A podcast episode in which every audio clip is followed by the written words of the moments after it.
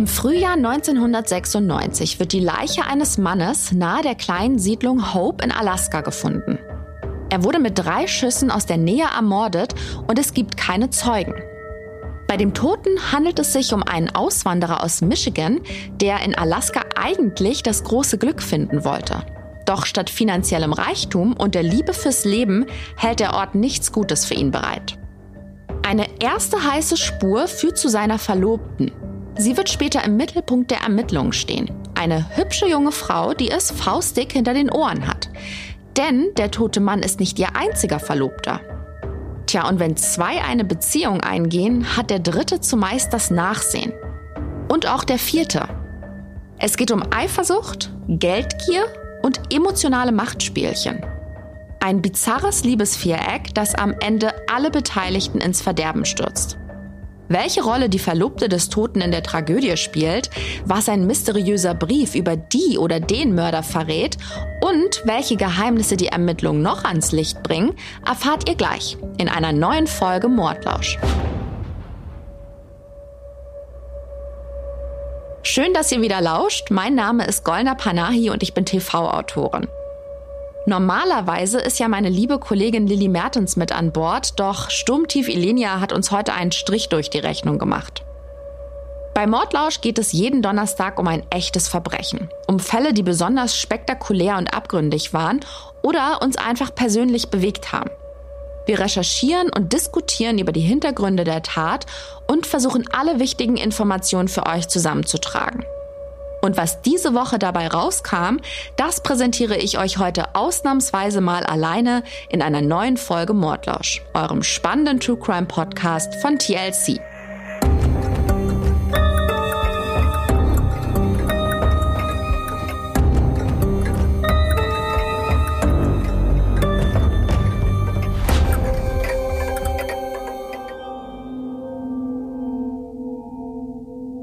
Einigen von euch ist es bestimmt schon aufgefallen, ihr könnt uns bei Apple und jetzt auch bei Spotify bewerten. Also lasst uns gerne auch ein paar Sterne da oder einen netten Kommentar. Lilly und ich würden uns sehr freuen. Heute geht es um einen Mordfall, der in den USA für viel Aufsehen gesorgt hat. Ein Mann namens Kent LePink wird getötet und seine Verlobte Michelle Hughes, die auch noch zwei weitere Lover hat, scheint die Gelegenheit und Mittel, aber auch ein Motiv für die Tat zu haben. So vieles wirkt auf den ersten Blick eindeutig und sonnenklar. Und dennoch sind es in der Summe eigentlich nur Indizien, die auf den möglichen Täter oder die möglichen Täter deuten und keine Beweise. Aber mal ganz von vorn. Wir sind in Anchorage, im nördlichsten und flächenmäßig größten aller US-Bundesstaaten, in Alaska. Die Stadt liegt direkt am Meer in einer eisigen Bucht namens Cook Inlet am Golf von Alaska. Tja, und betrachtet man Anchorage vom Wasser aus, erheben sich hinter der Stadtsilhouette mächtige schneebedeckte Berge. Ein ziemlicher Augenöffner, echt wunderschön. Anchorage ist heute mit fast 300.000 Einwohnern die mit Abstand größte Stadt in Alaska und auch das wichtigste Industriezentrum, aber eben doch weit abgelegen von der restlichen Zivilisation. Von der Einwohnerzahl entspricht sie etwa Augsburg oder Karlsruhe, damit man sich das mal besser vorstellen kann. Den großen Boom hat die Stadt in den 70er Jahren erlebt und erhält bis heute an. Grund dafür sind riesige Erdölfelder, die man seit den 60er Jahren dort entdeckt hat und erschließt. Erdöl- und Erdgasförderung spielen also eine große Rolle. Und an zweiter Stelle kommt dann auch schon der Tourismus. Manche denken bei Alaska sicherlich zuerst an kalte Füße und nicht an Urlaub. Doch die Landschaft und die Natur sind wirklich traumhaft. Dafür nehmen viele den weiten Weg gern auf sich. Es klingt paradox, weil ich eben die Erdölförderung erwähnt habe, aber Alaska hat dennoch viele unberührte Landstriche zu bieten. Dichte Wälder, verschneite Berge und Gletscher mit glasklaren Seen. Für naturverliebte Wanderer und Kletterer ist der Ort ein echtes Paradies. Und Anchorage ist für Ausflüge in die umliegenden Nationalparks der optimale Startpunkt. Ja, und so war das halt auch in den 90er Jahren. Firmen und Geschäfte schießen wie Pilze aus dem Boden.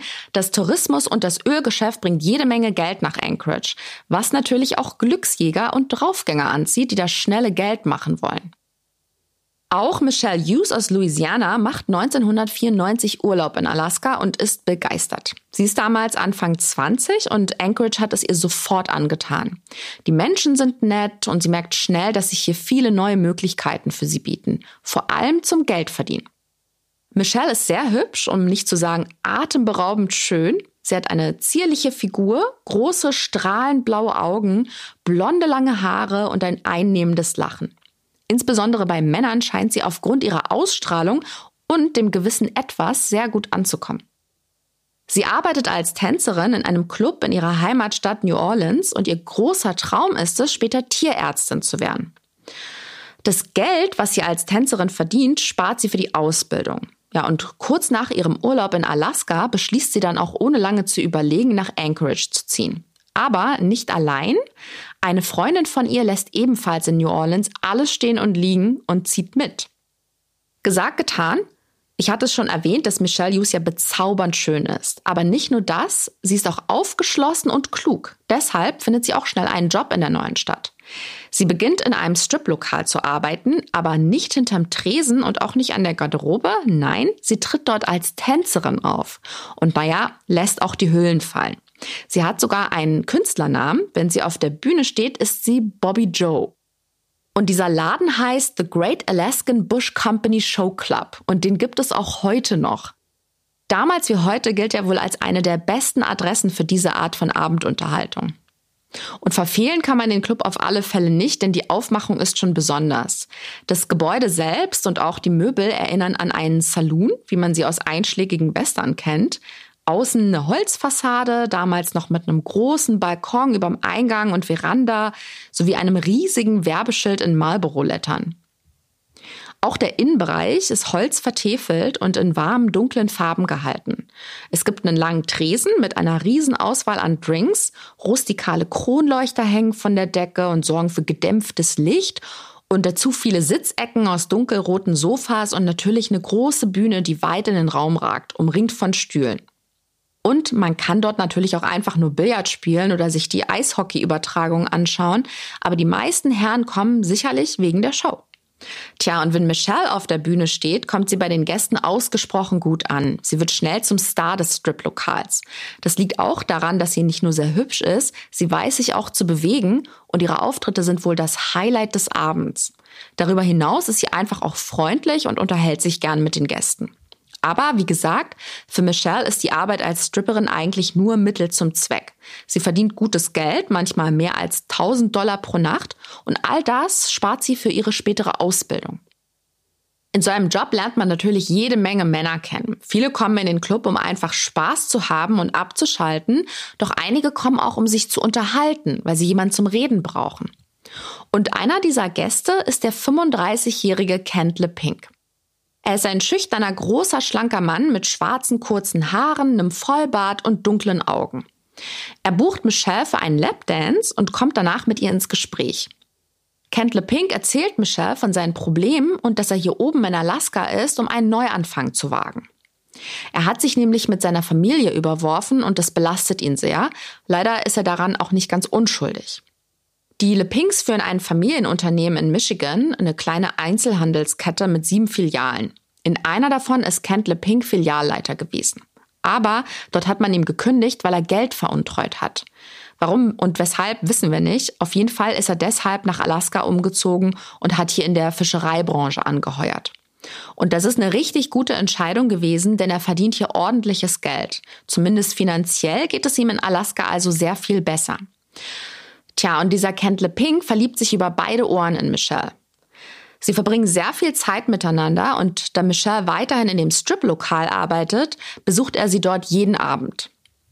Er betet sie förmlich an, überrascht sie mit teuren Geschenken und es dauert dann auch nicht lange, da macht er ihr einen Antrag.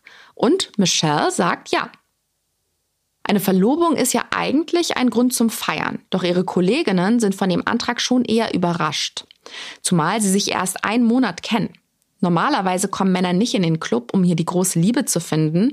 Eine frühere Kollegin von Michelle hat sich dazu mal in einem Interview geäußert und ihre Einschätzung fällt eher nüchtern aus. Ich habe mehr als 20 Jahre lang getanzt. Und nicht einmal in all der Zeit hatte ich das Gefühl, im Club den Mann fürs Leben getroffen zu haben. So funktioniert das einfach nicht. Dort geht es nur ums Geld. Man kann es natürlich nicht kategorisch ausschließen, aber sicherlich passiert es eher selten, dass jemand in so einem Laden seinen Seelenverwandten findet. Viele aus dem Umfeld des Paares vermuten, es handelt sich bei den beiden um eine Zweckgemeinschaft. Denn es hat davor schon Gerüchte über Kentle Pink und seine sexuelle Orientierung gegeben. Er sei homosexuell, aber noch nicht bereit, sich zu outen. Da hat sich glücklicherweise in den letzten Jahren einiges zum Positiven entwickelt. Nicht überall, doch vor 25 Jahren sah das noch etwas anders aus. Da ist die Hemmschwelle wohl um einiges höher gewesen als heute. Eine Frau zu heiraten könnte also auch eine Möglichkeit gewesen sein, weiterem Gemunkel vorzubeugen. Kentle Pink und Michelle scheint es aber egal zu sein, was die anderen von ihrer Beziehung halten. Sie lassen sich davon nicht beirren und planen ihre Zukunft. Auch beruflich wollen sie zusammenarbeiten und werden sogar Geschäftspartner. Kentle Pink hat von seinen Eltern Geld bekommen und damit einen Fischkutter angezahlt. Allerdings fehlt es ihm an unternehmerischem Geschick, also schlägt Michelle etwas vor. Beide könnten eine Lebensversicherung abschließen, damit die Abzahlung des Kutters gesichert ist, falls einem von beiden etwas zustößt. Und jeder schließt daraufhin eine Lebensversicherung über eine Million Dollar ab. Also das mag einem vielleicht seltsam vorkommen, wenn der Partner nach ein paar Monaten vorschlägt, eine Lebensversicherung abzuschließen. Andererseits kann natürlich auch mal was passieren, wenn der Verlobte täglich mit dem Boot rausfährt. Wenn er zum Beispiel in einen Sturm gerät oder ähnliches. LePink hat ja jetzt nicht in einem sicheren Büro gearbeitet. Außerdem will Kent LePink seine große Liebe endlich der Familie vorstellen. Er bittet seinen Vater nach Alaska zu kommen, um Michelle kennenzulernen und bei den Vorbereitungen für die Hochzeit zu helfen. Außerdem muss das Boot für die neue Saison fit gemacht werden. Doch als Kents Vater in Anchorage eintrifft und das erste Treffen unmittelbar bevorsteht, ist Michelle wie vom Erdboden verschluckt. Sie kommt nicht zur vereinbarten Verabredung und ist auch nicht erreichbar. Was echt seltsam ist, schließlich will man doch die Familie des Partners kennenlernen und vielleicht auch keinen schlechten ersten Eindruck hinterlassen. Zumal das Verhältnis zwischen Kent und seinem Vater ja eh schon angeschlagen ist. Die Lepings aus Michigan sind nämlich erzkonservative Christen. Kents Brüder sind allesamt verheiratet und führen ein vorbildliches Leben. Und Kent Leping steht deshalb unter großem Druck, auch endlich zu heiraten und eine eigene Familie zu gründen. Und nun ist die Dame seines Herzens auch noch abgetaucht. Kents Vater hat mehrere Zehntausend Dollar für den Neuanfang seines Sohnes beigesteuert. Und das Geld war eigentlich für den Fischkutter gedacht. Aber Kent hat einen Großteil davon für Geschenke ausgegeben, mit denen er Michelle überhäuft hat. Er kann die Raten für das Boot nicht mehr aufbringen und obendrauf kommen noch Steuerschulden, die er abstottern muss. Jetzt erst erkennt er, dass Michelle nur mit ihm gespielt hat. Sonst hätte sie nämlich nicht zugelassen, dass er sein ganzes Geld für sie verprasst. Und sie wäre bei dem geplanten Treffen mit Kens Vater aufgetaucht. Sie liefert ihm dafür auch keine Erklärung. Der Vater fliegt dann zurück nach Michigan, ohne die Verlobte seines Sohns kennengelernt zu haben.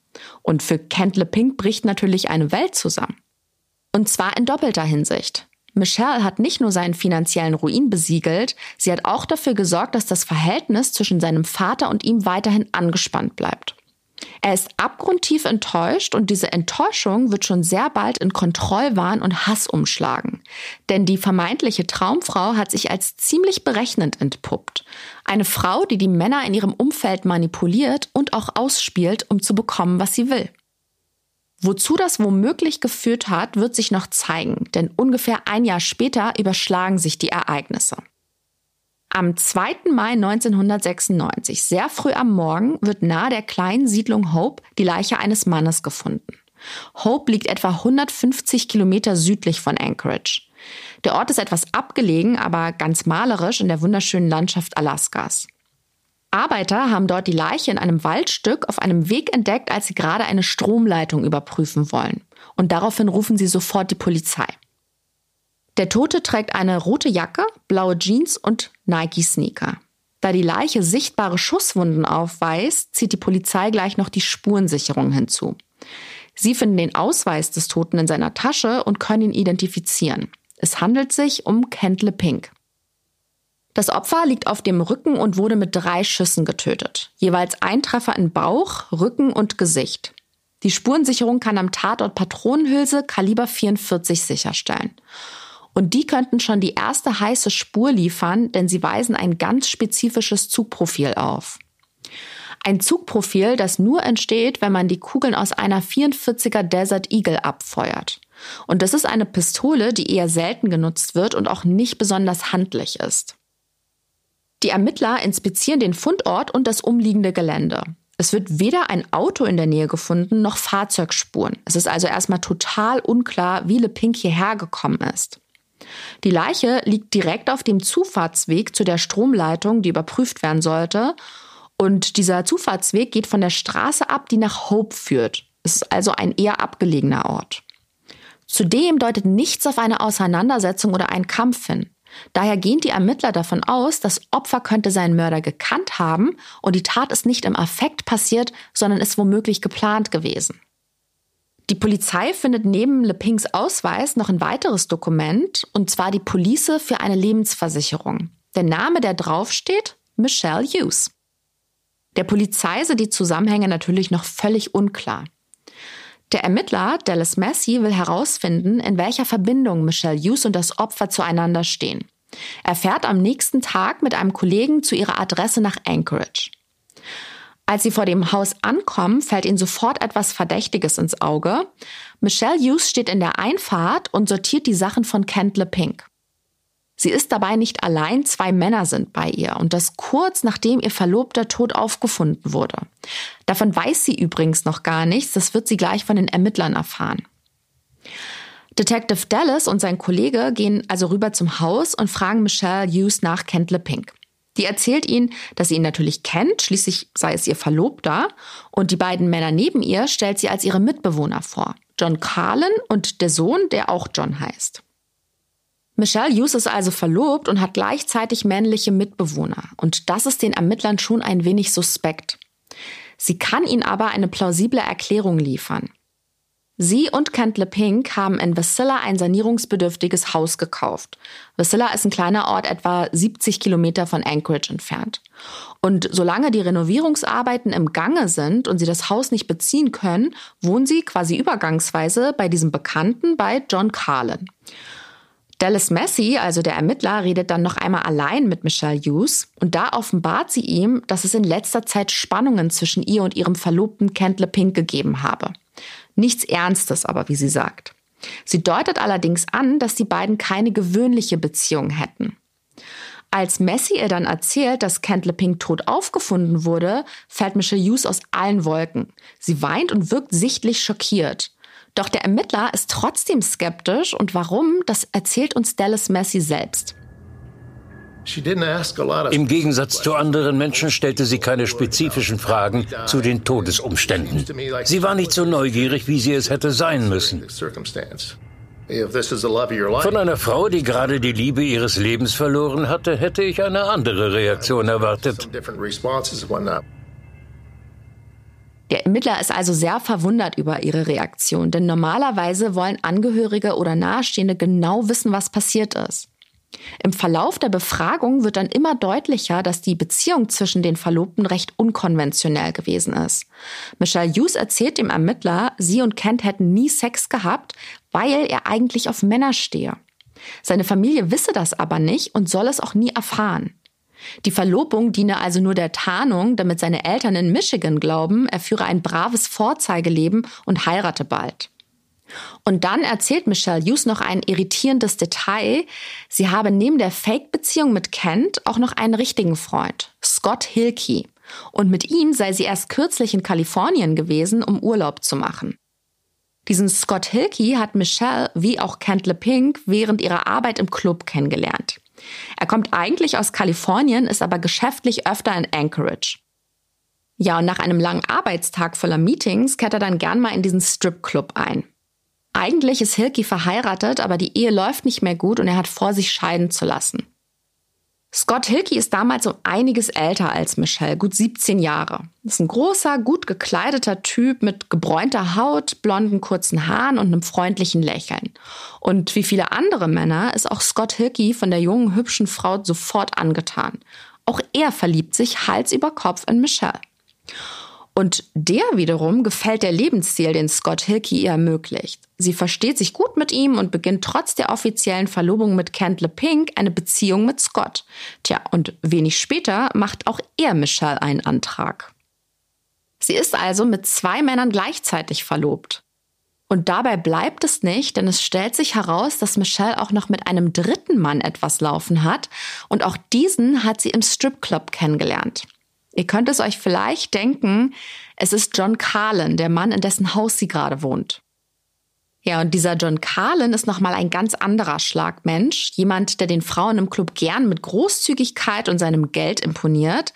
Er drückt ihnen sogar dann und wann mal seine EC-Karte samt seiner PIN in die Hand, damit sie Geld für ihn abheben und dabei sehen, was für ein dickes Konto er hat. Carlin ist vermögend. Er hat wegen eines Arbeitsunfalls, einer Bleivergiftung am Arbeitsplatz, eine Million Abfindung von seinem Arbeitgeber erhalten und damit in Alaska ein neues Leben begonnen. Er ist verwitwet und wie Scott Hilke besessen von Michelle. Und er ist auch sehr besitzergreifend. Ihm passt es zum Beispiel überhaupt nicht, wenn sie sich zu lange bei einem anderen Gast im Club aufhält. Und auf die anderen Tänzerinnen macht er keinen sonderlich sympathischen Eindruck. John Carlin ist ein großer, kräftig gebauter Typ, Anfang 40, mit Halbglatze, rötlichem Haar und Vollbart. Und auch er macht Michelle einen Antrag, und zwar zu Weihnachten 1995. Das sind also drei Verlobungen in anderthalb Jahren. Für die Ermittler ist es schwer vorstellbar, wie diese Pärchenkonstellation funktionieren kann und dass alle drei Männer sich mit der Situation gut arrangiert haben. Deshalb schauen sie sich das Privatleben von Michelle Hughes und natürlich auch das von Kent LePink etwas genauer an. Die beiden sind ja nur vorübergehend zu John Carlin gezogen, nämlich nur solange das Haus, das sie gekauft haben, renoviert wird. Nun ist es aber so gewesen, dass Kent LePink gar nicht wusste, dass seine Verlobte mit diesem John Carlin schon etwas laufen hatte. Er dachte, die sind nur Freunde gewesen, aber eigentlich ist er der Einzige, mit dem sie keinen Sex hat. Die wohnen also zu viert bei Carlin und ab und zu kommt auch noch Scott Hilke vorbei. Und irgendwie schaffen die Männer es, zumindest eine Zeit lang miteinander auszukommen und sich nicht vor Eifersucht an die Gurgel zu gehen. Vermutlich hat sie John Carlin und Scott Hilke auch erzählt, die Verlobung mit Kent sei nur Fassade für seine Eltern in Michigan. Ihr gelingt es, jeden der drei für sich einzunehmen und jedem glaubhaft zu machen, er sei der einzig wahre Traummann für sie. Michelle versichert jedem, wie besonders und einmalig ihre Liebe sei, und keiner der Männer hinterfragt das Spielchen. Sie hat ihnen erzählt, was sie hören wollen und ließ sich dafür regelmäßig mit edlem Schmuck und anderen schönen Dingen beschenken. Man kann also schon sagen, sie hat die Herren ganz schön um den Finger gewickelt und manipuliert, um sich ein schönes Leben zu machen. John Carlin zum Beispiel hätte alles für sie getan. Er fühlt sich ihr irgendwie nicht würdig und ordnet sich unter, damit sie ihn bloß nicht wieder abschießt. Scott Hilke, der Kalifornier, hat vermutlich geahnt, dass Michelle für John Carlin und Kendler Pink nicht ernsthaft etwas empfunden hat. Und auch die Ermittler sind sich ziemlich sicher, für Michelle sind diese Männer nur Mittel zum Zweck.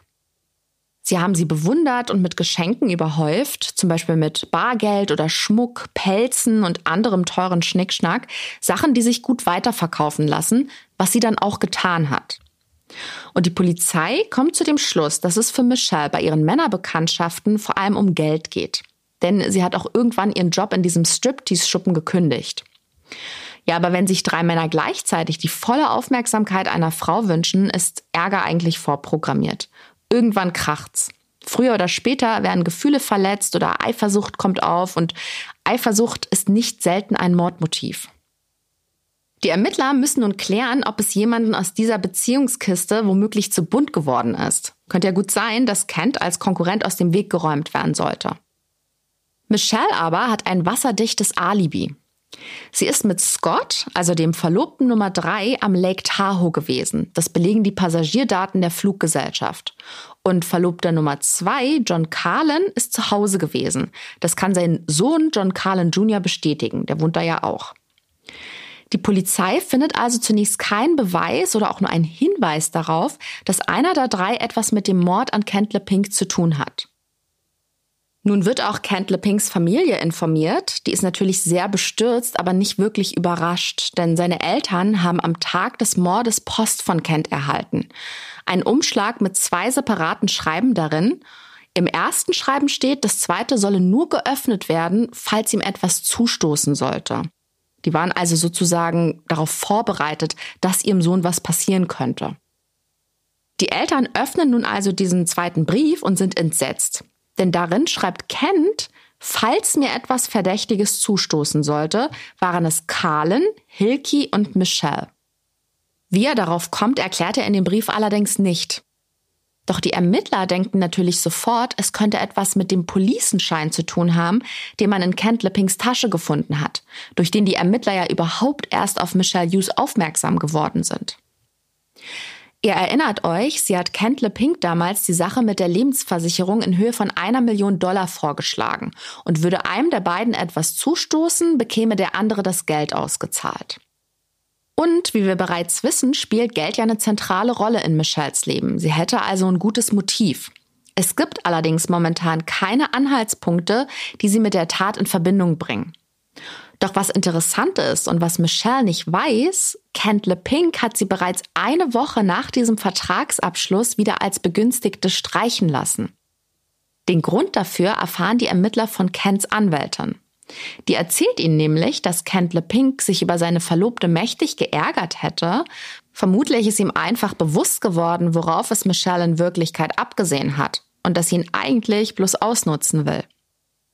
Man weiß heute, dass Kent LePink mit der damaligen Beziehungskonstellation sehr unglücklich gewesen ist. Der Haussegen hing schief und wer kann es ihm verdenken? Und es sind zwar Spekulationen, aber sicherlich wird es da immer mehr Reibereien gegeben haben. Vermutlich hat er sich am Ende mit niemandem mehr dort verstanden.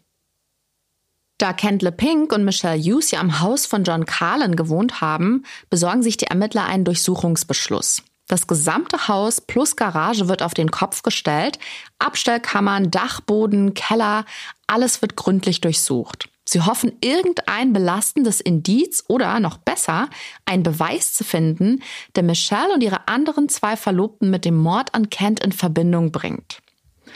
Und die Suche ist nicht erfolglos. In einem Pistolenkoffer finden sie tatsächlich Magazintaschen. Und die Magazine darin passen in eine Desert Eagle, also in dieses Waffenmodell, das die Ermittler für die Tatwaffe halten. Damit wirken die drei natürlich umso verdächtiger. Die Ermittler wissen auch, dass Kent LePink einen Computer im Haus gehabt haben muss. Der ist allerdings nicht auffindbar. Michelle Hughes erklärt ihnen dann, der Computer sei defekt, deshalb habe sie ihn zu ihrer Schwester geschickt, um diesen reparieren zu lassen. Er kann also gerade nicht ausgewertet werden. Insgesamt ist die Hausdurchsuchung bis auf die Magazine ziemlich mau ausgefallen. Danach nehmen sie sich Pinks Auto vor. Sie finden auch da nicht viel, aber das, was ihnen in die Hände fällt, bringt sie zumindest einen Schritt weiter. Im Handschuhfach des Autos liegt ein seltsamer Brief. Die Ermittler nennen ihn den Hope-Brief. Es ist ein gedruckter Text, etwa eine halbe Seite lang, und darunter steht etwas Handschriftliches notiert. Und der Inhalt führt zur ersten richtigen Spur. Der Brief stammt nämlich von John Carlin und ist allem Anschein nach für Michelle bestimmt.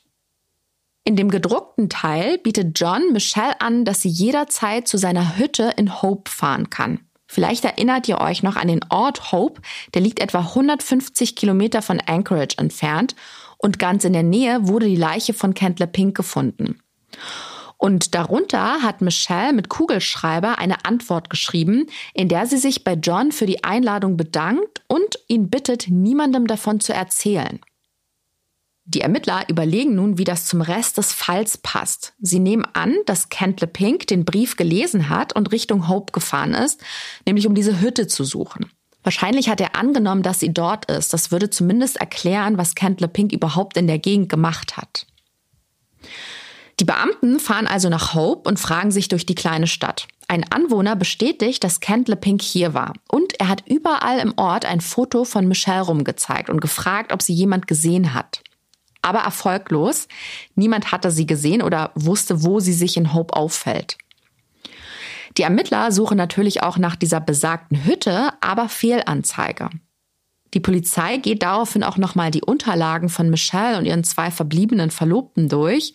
Vielleicht gibt es ja irgendwo einen Kaufvertrag oder Belege für Arbeiten an der Hütte, aber nichts. Die Hütte im Brief existiert gar nicht. Allem Anschein nach ist Kent LePink also in eine Falle getappt. Man wollte ihn mit der Hütte in Hope ablenken und dorthin locken. Es war wohl so, dass Kent LePink vor seinem Tod sehr einnehmend geworden ist. Er hat seine Verlobte nicht mehr aus den Augen gelassen und jeden ihrer Schritte verfolgt und dokumentiert. Wahrscheinlich lief die Vierecksgeschichte doch nicht so unproblematisch, wie Michelle sich das vorgestellt hat.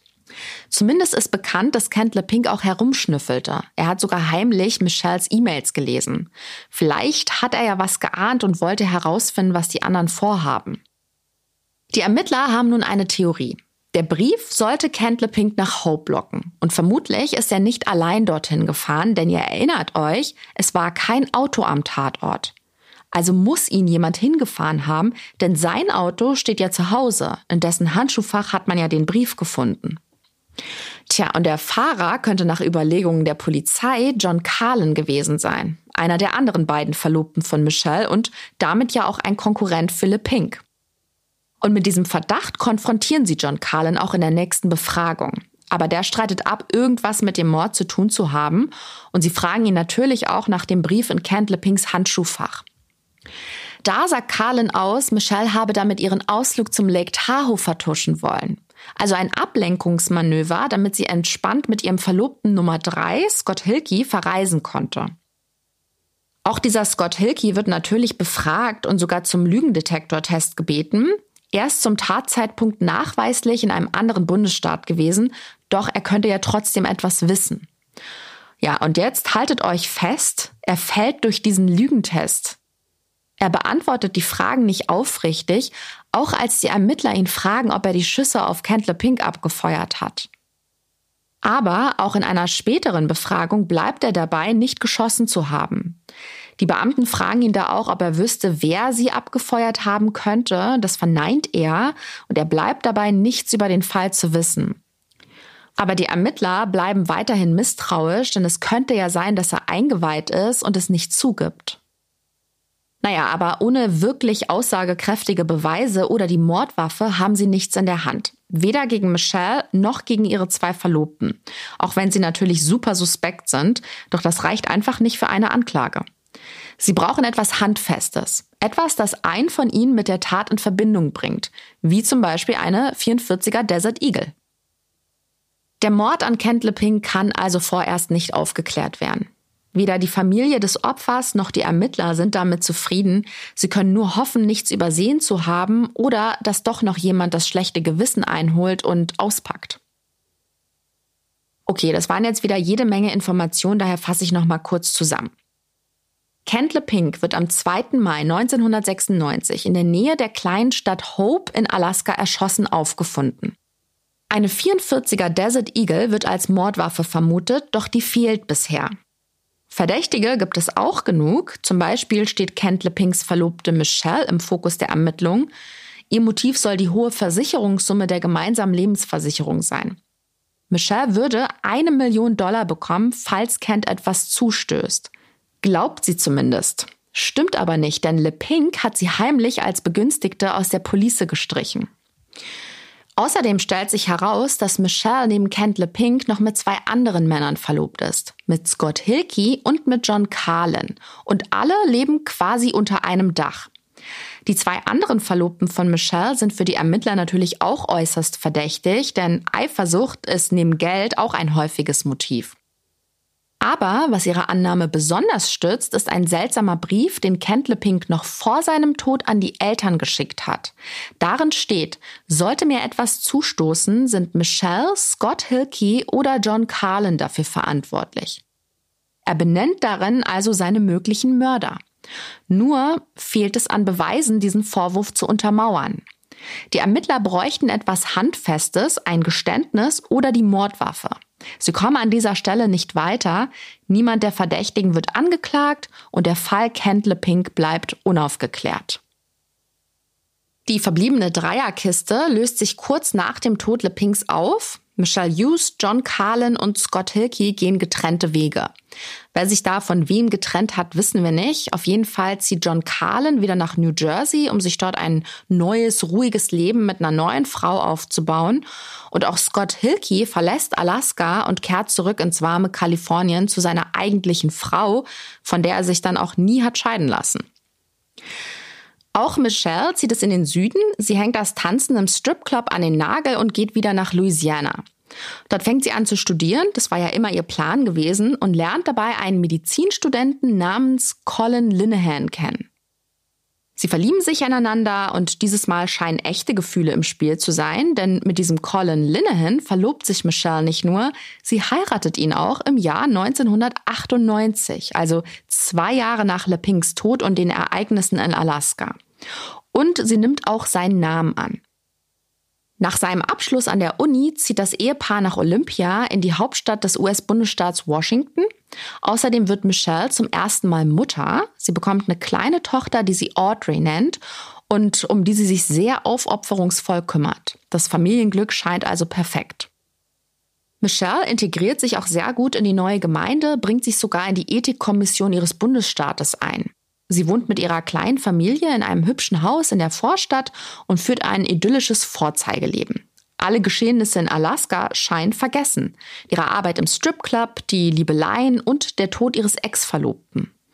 Bis Michelle Linehan plötzlich von ihrer Vergangenheit eingeholt wird. Denn acht Jahre nach dem Tod von Kent LePink nimmt 2004 eine Cold Case Unit den Fall wieder auf. Das ist ein Team aus Ermittlern verschiedener Polizeieinheiten und die gehen alle Akten und Indizien nochmal durch. Wir kennen das ja schon von zahlreichen anderen Fällen. Wenn ein Mord nicht aufgeklärt werden kann, dann werden die Akten und bisherigen Hinweise nochmal eingehend geprüft. Das ist mittlerweile ein ziemlich gängiges Prozedere in der Mordkommission. Das lohnt sich tatsächlich, denn durch modernere Kriminaltechnik und Ermittlungsmöglichkeiten kann nicht selten ein Fall nach Jahren oder sogar Jahrzehnten doch noch aufgeklärt werden. In diesem Zusammenhang habe ich mir mal angeschaut, wie das in Deutschland eigentlich aussieht. Nicht aufgeklärte Tötungsdelikte gibt es ja auch hier und laut Angaben der Sicherheitsbehörden der Bundesländer gelten mindestens 3000 Fälle als nicht aufgeklärt. Und da nicht alle Bundesländer, zum Beispiel Sachsen oder Sachsen-Anhalt, Zahlen dazu liefern, kann man davon ausgehen, dass es sogar noch einige mehr sind. Daher hat der Bund deutscher Kriminalbeamter auch letztes Jahr vorgeschlagen, selbstständige Dienststellen dafür einzurichten, die sich nur auf alte, ungeklärte Tötungsdelikte konzentrieren. Denn momentan ist es so, dass diese Altfälle neben dem eigentlichen Tagesgeschäft von den Ermittlern bearbeitet werden. Und eine Aufklärung wäre ja vor allem für die Angehörigen der Opfer ziemlich wichtig. Nordrhein-Westfalen hat sich zum Beispiel letztes Jahr dafür eine gute Sache überlegt. Man hat dort eine Organisationseinheit für die Bearbeitung von Cold Cases geschaffen, die so in Deutschland noch einzigartig ist. Man hat ehemalige Polizeibeamte und Beamtinnen gewinnen können, die sich unaufgeklärte Mordfälle aus den letzten 50 Jahren ansehen. Es sind allesamt pensionierte Beamte zwischen 62 und 66 Jahren, die aus ganz verschiedenen Bereichen kommen und natürlich ein ungemeines Know-how mitbringen. Das sind Kommissariatsleiter, vermissten Sachbearbeiter, Experten aus der Kriminaltechnik und so weiter. Und falls sich bei ihrer Arbeit neue Ermittlungsansätze ergeben, wird der Fall dann an die örtliche zuständige Kriminalpolizei übergeben. Klingt auf jeden Fall vielversprechend und nach einer guten Strategie, wie ich finde. Aber zurück zu unserem Fall. Als die Eltern von Kent LePink schon nicht mehr daran glauben, dass der Fall je aufgeklärt wird, nimmt ihn sich diese Cold Case Unit noch einmal vor. Die Beweis- oder Indizienlage ist immer noch sehr dünn, aber eine Sache könnte nach den ganzen Jahren doch noch neue Erkenntnisse liefern. Kent LePinks Computer. Ihr erinnert euch, den hat man damals nicht im Haus gefunden, weil Michelle Hughes ihn zur Reparatur an ihre Schwester geschickt hat. Wir wissen nicht genau wie, aber der Computer findet später trotzdem seinen Weg in die Asservatenkammer. Den nimmt sich dann ein IT-Experte nochmal vor und stellt fest, dass alles, was sich mal auf dieser Festplatte befunden hat, gelöscht worden ist.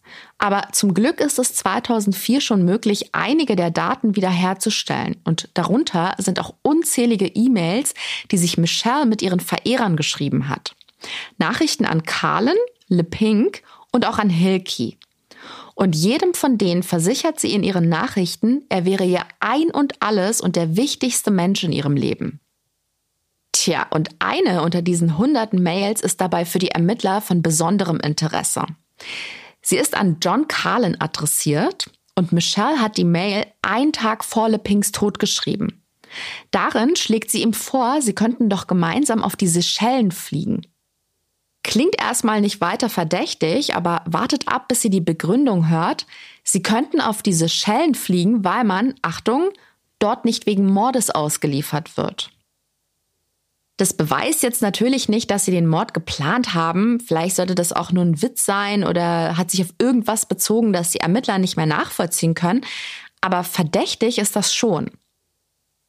Den Durchbruch bringt der Mailverkehr daher nicht. Er sorgt lediglich dafür, dass Michelle und ihre früheren Verlobten weiterhin auf dem Radar der Ermittler bleiben. Die gehen auch nochmal die Aussagen aller Befragten im Umfeld von Kentle Pink durch. Dieser John Carlin hat damals ja angegeben, keine 44er Desert Eagle zu besitzen, obwohl passende Magazine dafür in seinem Haus sichergestellt worden sind. Und genau das soll jetzt noch einmal überprüft werden. Dafür wollen die Ermittler ein weiteres Mal den Sohn von John Carlin befragen, also John Carlin Jr. Der war damals bei den ersten Ermittlungen noch minderjährig, ich glaube so 16 oder 17, und wurde nur im Beisein seines Vaters zu dem Fall befragt. Aber es ist erstmal gar nicht so leicht, John Carlin Jr. zu finden. Doch 2005 können die Ermittler ihn dann endlich in Washington in der Nähe von Seattle ausfindig machen. Er wird also nochmal befragt und Carlin Juniors Aussage ist ziemlich brisant, denn sie stellt in den Raum, dass sein Vater die Ermittler angelogen hat. Er erzählt, er habe damals im Haus eine 44er Desert Eagle im Schrank entdeckt und dann irgendwann später beobachtet, wie sein Vater die Waffe reinigt. Michelle stand dabei wohl neben ihm und er hat dafür ein Mittel benutzt, das nach Bleiche gerochen hat. Natürlich muss die Aussage, die ja schwer wiegt in diesem Fall, überprüft werden. Und tatsächlich finden die Ermittler über alte Zeitungsannoncen den Händler, der John Carlin die Waffe verkauft hat. Carlin hat also definitiv gelogen und ist acht Jahre nicht aufgeflogen. Aber jetzt wird die Luft für ihn und auch für Michelle Linehan dünn. Michelle bekommt von all dem zunächst nichts mit. Sie führt ihr beschauliches Leben in Olympia, ist mittlerweile 34 Jahre alt und in ihrer neuen Rolle als Mutter und Hausfrau zufrieden und glücklich. Bis die Ermittler aus Alaska dann auch bei ihr vor der Tür stehen und die wollen sie nicht nur erneut befragen, sondern direkt mitnehmen. Ihre Vergangenheit hat sie also sprichwörtlich eingeholt. Michelle wird nach Anchorage, Alaska geflogen.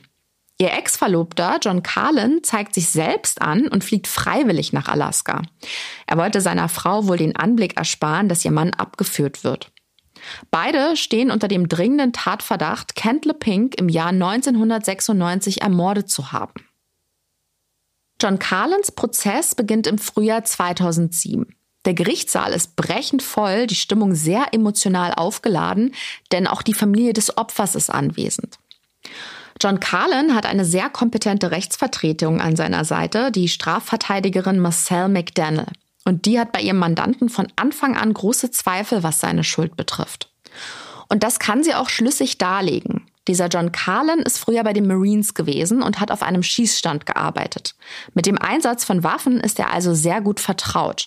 Daher weiß er auch, dass man seine Spuren beseitigt. Gerade wenn man mit so einer seltenen Waffe wie einer 44er Desert Eagle schießt. Ihr erinnert euch, am Tatort wurden ja Patronenhülsen gefunden. Und Carlins Anwältin sagt jetzt, jemand, der so routiniert im Waffengebrauch ist, hätte sie mit großer Sicherheit nicht dort liegen lassen. Außerdem gibt sie zu bedenken, dass man nach dem Mord Magazine im Haus von John Carlin gefunden hat, die passend für eine Desert Eagle sind. Als Täter lässt man sowas nicht kurz nach der Tat im Haus rumliegen, sondern wird die Sachen irgendwie los. Sie hat also schon ein paar starke Argumente präsentiert, die gegen einen eiskalten Mordplan seitens John Carlin sprechen. Was man außerdem noch festgestellt hat, Kentle Pink wurde aus nächster Nähe erschossen. Der Täter muss nur wenige Zentimeter von ihm entfernt gestanden haben. Und das deutet schon darauf hin, dass er seinen Mörder gekannt haben muss. Alles andere wäre nicht wirklich plausibel. Und dann gibt es da noch etwas. Man hat Schuhabdrücke am Tatort in der weichen Erde gefunden, und zwar nur von Kent Pink. John Carlin ist ja ein großer und kräftiger Mann. Wäre er dort gewesen, hätte auch er Schuhabdrücke im Matsch hinterlassen. Und die wären dann mindestens genauso tief gewesen wie die von Kent Pink. Die Anwältin geht also so weit zu sagen, dass der Täter oder die Täterin leichter als Kent Pink gewesen sein muss. John Carlin kann es also ihrer Meinung gar nicht gewesen sein. Dafür aber jemand anderes, und damit sind wir schon beim Thema, denn um vor Gericht die Vorwürfe gegen ihren Mandanten weiter zu entkräften, versucht die Anwältin Michelle Linehan ins Spiel zu bringen. Sie wird als manipulative Verführerin dargestellt, die völlig allein gehandelt hat. Carlin sagt später selbst darüber, dass es in seinem Prozess mehr um Michelle Linehan ging als um ihn. Carlins Anwältin präsentiert zig verschiedene Möglichkeiten, was an jenem Tag passiert sein könnte. Michelle Linehan könnte ihn erschossen haben oder aber Scott Hilkey oder jemand völlig anderes. Vielleicht hat Le Pink seinen Tod auch selbst inszeniert. Jede dieser Theorien sei denkbar. Aber auch die Staatsanwaltschaft hat ihre Hausaufgaben gemacht. Sie präsentiert einen wichtigen Zeugen, der mindestens genauso schwer wiegt wie die Ausführung der Verteidigung. Die Staatsanwaltschaft lässt nämlich Carlens Sohn aussagen. Und der erzählt im Zeugenstand das, was er zuvor den Ermittlern der Cold Case Unit schon berichtet hat. Er hat seinen Vater gesehen, wie er eine Desert Eagle mit einer stechend riechenden Flüssigkeit reinigt, während Michelle neben ihm steht und zusieht. Für Carlin Jr. ist das natürlich eine Überwindung, gegen den eigenen Vater auszusagen. Schließlich haut man die eigene Familie ja nicht in die Pfanne. Aber gleichzeitig plagt ihn sein Gewissen, weil er all die Jahre nie darüber geredet hat. Und nicht nur die Aussage von Carlin Jr. belastet den Angeklagten, auch der ominöse Brief, den Kent LePink an seine Eltern geschickt hat. Darin erwähnt LePink ja neben Michelle Linehan und Scott Hilkey auch John Carlin als möglichen Täter. Tja, die Geschworenen treffen dann auch eine einstimmige Entscheidung. Marcel McDaniel, Carlins Anwältin, ist übrigens sehr überrascht. Sie hat für ihren Mandanten eigentlich einen Freispruch erwartet. Aber es kommt ganz anders. John Carlin wird zu 99 Jahren Haft ohne Aussicht auf vorzeitige Entlassung verurteilt. Auch Michelle Linehan wird angeklagt und vor Gericht gestellt. Für das Gericht und die Geschworenen ist es erwiesen, dass John Carlin den Abzug gedrückt hat. Im Linehan-Prozess will man nun feststellen, welche Rolle sie in dem Ganzen gespielt hat. Und ihr Strafverteidiger Kevin Fitzgerald geht in ihrem Fall wie folgt vor.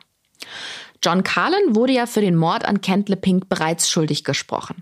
Also, wenn man nun die Geschworenen überzeugen, dass er allein für den Mord verantwortlich ist und Michelle Linehan nichts mit der Planung des Verbrechens zu tun hatte. Sie wusste zwar davon, war also Mitwisserin, aber mehr nicht. Und das, obwohl ja der Brief von Kent LePink auch sie als mögliche Täterin nennt. Aber das entkräftet Fitzgerald wie folgt. Kent Pink sei in keiner guten mentalen Verfassung gewesen und der Brief zeige, wie stark psychisch angeschlagen er damals gewesen ist. Er gibt also zu bedenken, wie wenig glaubhaft die Zeilen dieses Briefes eigentlich sind. Die Staatsanwaltschaft versucht Michelle Linehan dagegen als verhängnisvolle, listige Geliebte darzustellen. Sie mag heute die brave Ehefrau und Mutter sein und ein normales Leben führen, doch früher habe sie die Männer mächtig um den Finger gewickelt. Und die hätten blind vor Liebe einfach alles für sie getan. Der Mord an Kent Pink sei ihre Idee gewesen und Carlin habe dann den perfiden Plan ausgeführt, quasi die Drecksarbeit übernommen. Der Prozess dauert sechs Wochen. Dann ziehen sich die Geschworenen zurück, um ein Urteil zu fällen. Natürlich hoffen Michelle Linehan und ihr Anwalt, dass sie freigesprochen wird, denn in ihren Augen hat die Staatsanwaltschaft eigentlich nichts Handfestes gegen sie anführen können. Aber auch sie wird wegen Mordes laut Anklageschrift für schuldig befunden. Für die Geschworenen besteht also kein Zweifel, dass sie mit John Carlin gemeinsame Sache gemacht hat, um Kent Pink aus dem Weg zu räumen. Und ihre Reaktion darauf ist sehr seltsam, Sie sitzt da und nimmt das Urteil mit einem wissenden Lächeln hin. Und dieses wissende Lächeln hat sie wohl jeden Tag im Gericht präsentiert. Bevor der Richter das Strafmaß verkündet, darf Michelle letzte Worte äußern. Und in denen bittet sie ihn aus tiefstem Herzen um Milde. Und natürlich lässt das den Richter nicht kalt, dass Michelle eine Tochter hat, die nun ohne Mutter aufwachsen muss. Welches Urteil der Richter verhängt hat und warum, erzählt er uns selbst. Ich habe die Höchststrafe verhängt, weil es mir durch die Beweislage eindeutig erschien, dass es sich um kaltblütigen Mord aus Geldgier gehandelt hatte. Schlimmer geht's nicht.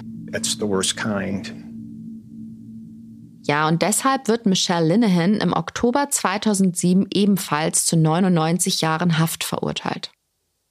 Ihr Anwalt findet das Urteil nicht gerechtfertigt. Seiner Meinung nach sind die Beweise nicht ausreichend gewesen, um Michelle zu verurteilen. Er schiebt das ungerechte Urteil auf den Prozess von John Carlin, denn dort hat man sie ja in einem ziemlich negativen Licht dargestellt, was wohl bleibenden Eindruck hinterlassen hat. Auf jeden Fall geht ihr Verteidiger in Berufung. Ja, und was folgt, ist wieder ein Prozess, der für sehr viel Aufsehen sorgt. Noch während des Wiederaufnahmeverfahrens verstirbt John Carlin im Gefängnis, aber nicht eines natürlichen Todes, er kommt bei einer Auseinandersetzung ums Leben. Und wenn jemand stirbt, während sein Fall in Berufung geht, wird die Verurteilung aufgehoben. Das bedeutet, die neun Geschworenen erfahren gar nicht, dass Linnehans Ex-Verlobter für den Mord bereits verurteilt worden ist. Außerdem wird in diesem zweiten Verfahren der Brief von Kent LePink an seine Eltern nicht als Beweismittel zugelassen. In dem gibt ja LePink den Hinweis auf seine potenziellen Mörder. Ja, und damit brechen der Staatsanwaltschaft in einem Indizienprozess gleich zwei wichtige Indizien weg.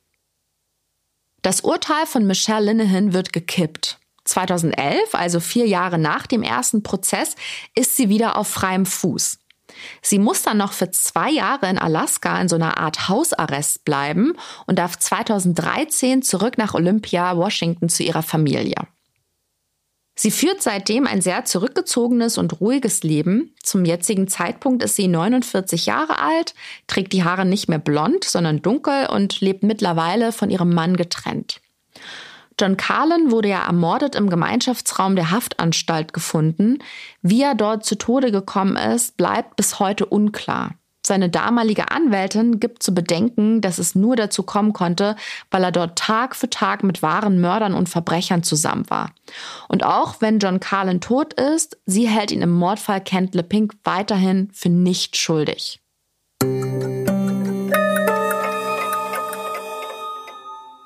Ja, Michelle Hughes, die femme fatale von Alaska, hier scheiden sich wirklich die Geister.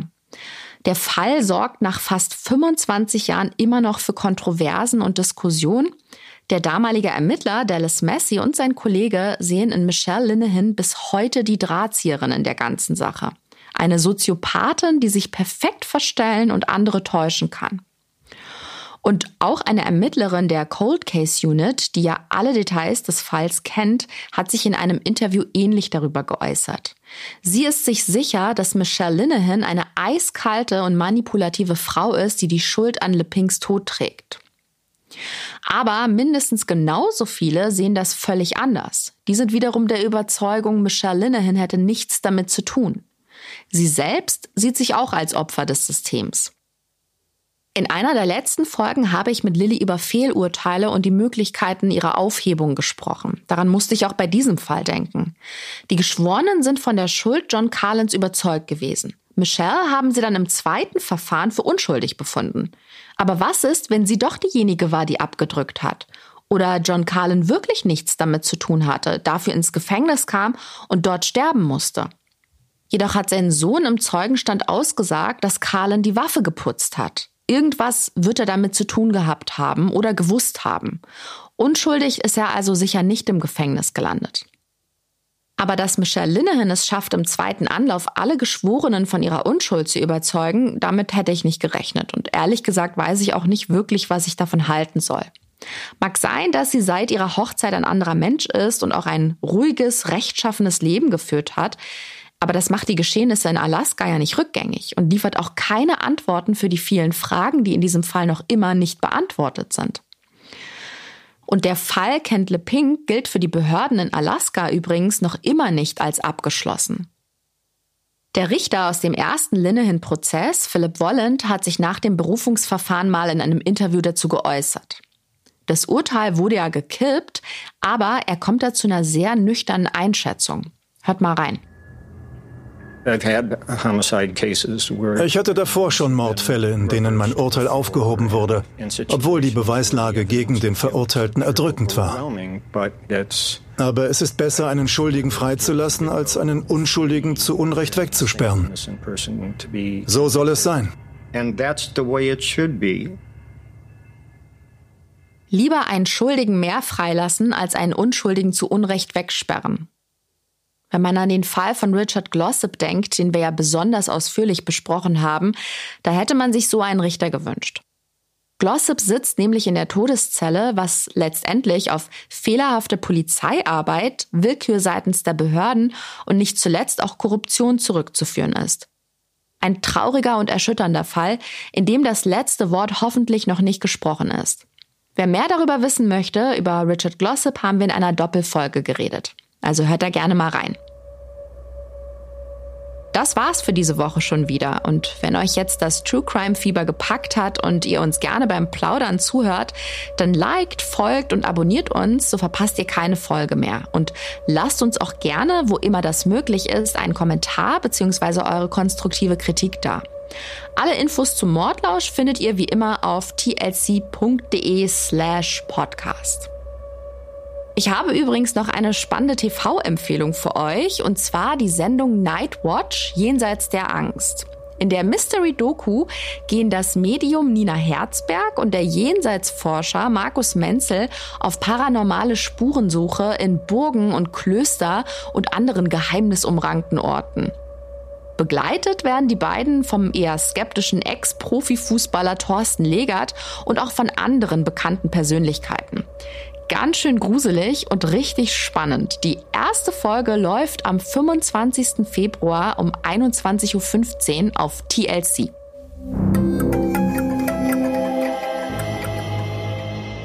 Und bei uns geht es nächsten Donnerstag um eine junge Frau, die sich Hals über Kopf in eine wilde Beziehung stürzt. Leider ohne Happy End. Sie heißt Heather Elvis und verschwindet 2013 spurlos nahe des beliebten Urlaubsortes Myrtle Beach in South Carolina. Und zwar kurz vor Weihnachten. Die Familie gibt wenige Tage später eine Vermisstenanzeige auf und während landesweit nach Heather Elvis gesucht wird, deuten die Ermittlungen schnell darauf hin, dass es sich hier nicht um einen Vermisstenfall, sondern um einen Mord handeln könnte. Wie die sozialen Medien in diesem Fall instrumentalisiert werden, was eine Scheinwerfer-Lichtkegel-Analyse ist und vor allem, wie die Geschichte ausgeht, erfahrt ihr nächste Woche bei Mordlausch, eurem spannenden True Crime Podcast von TLC.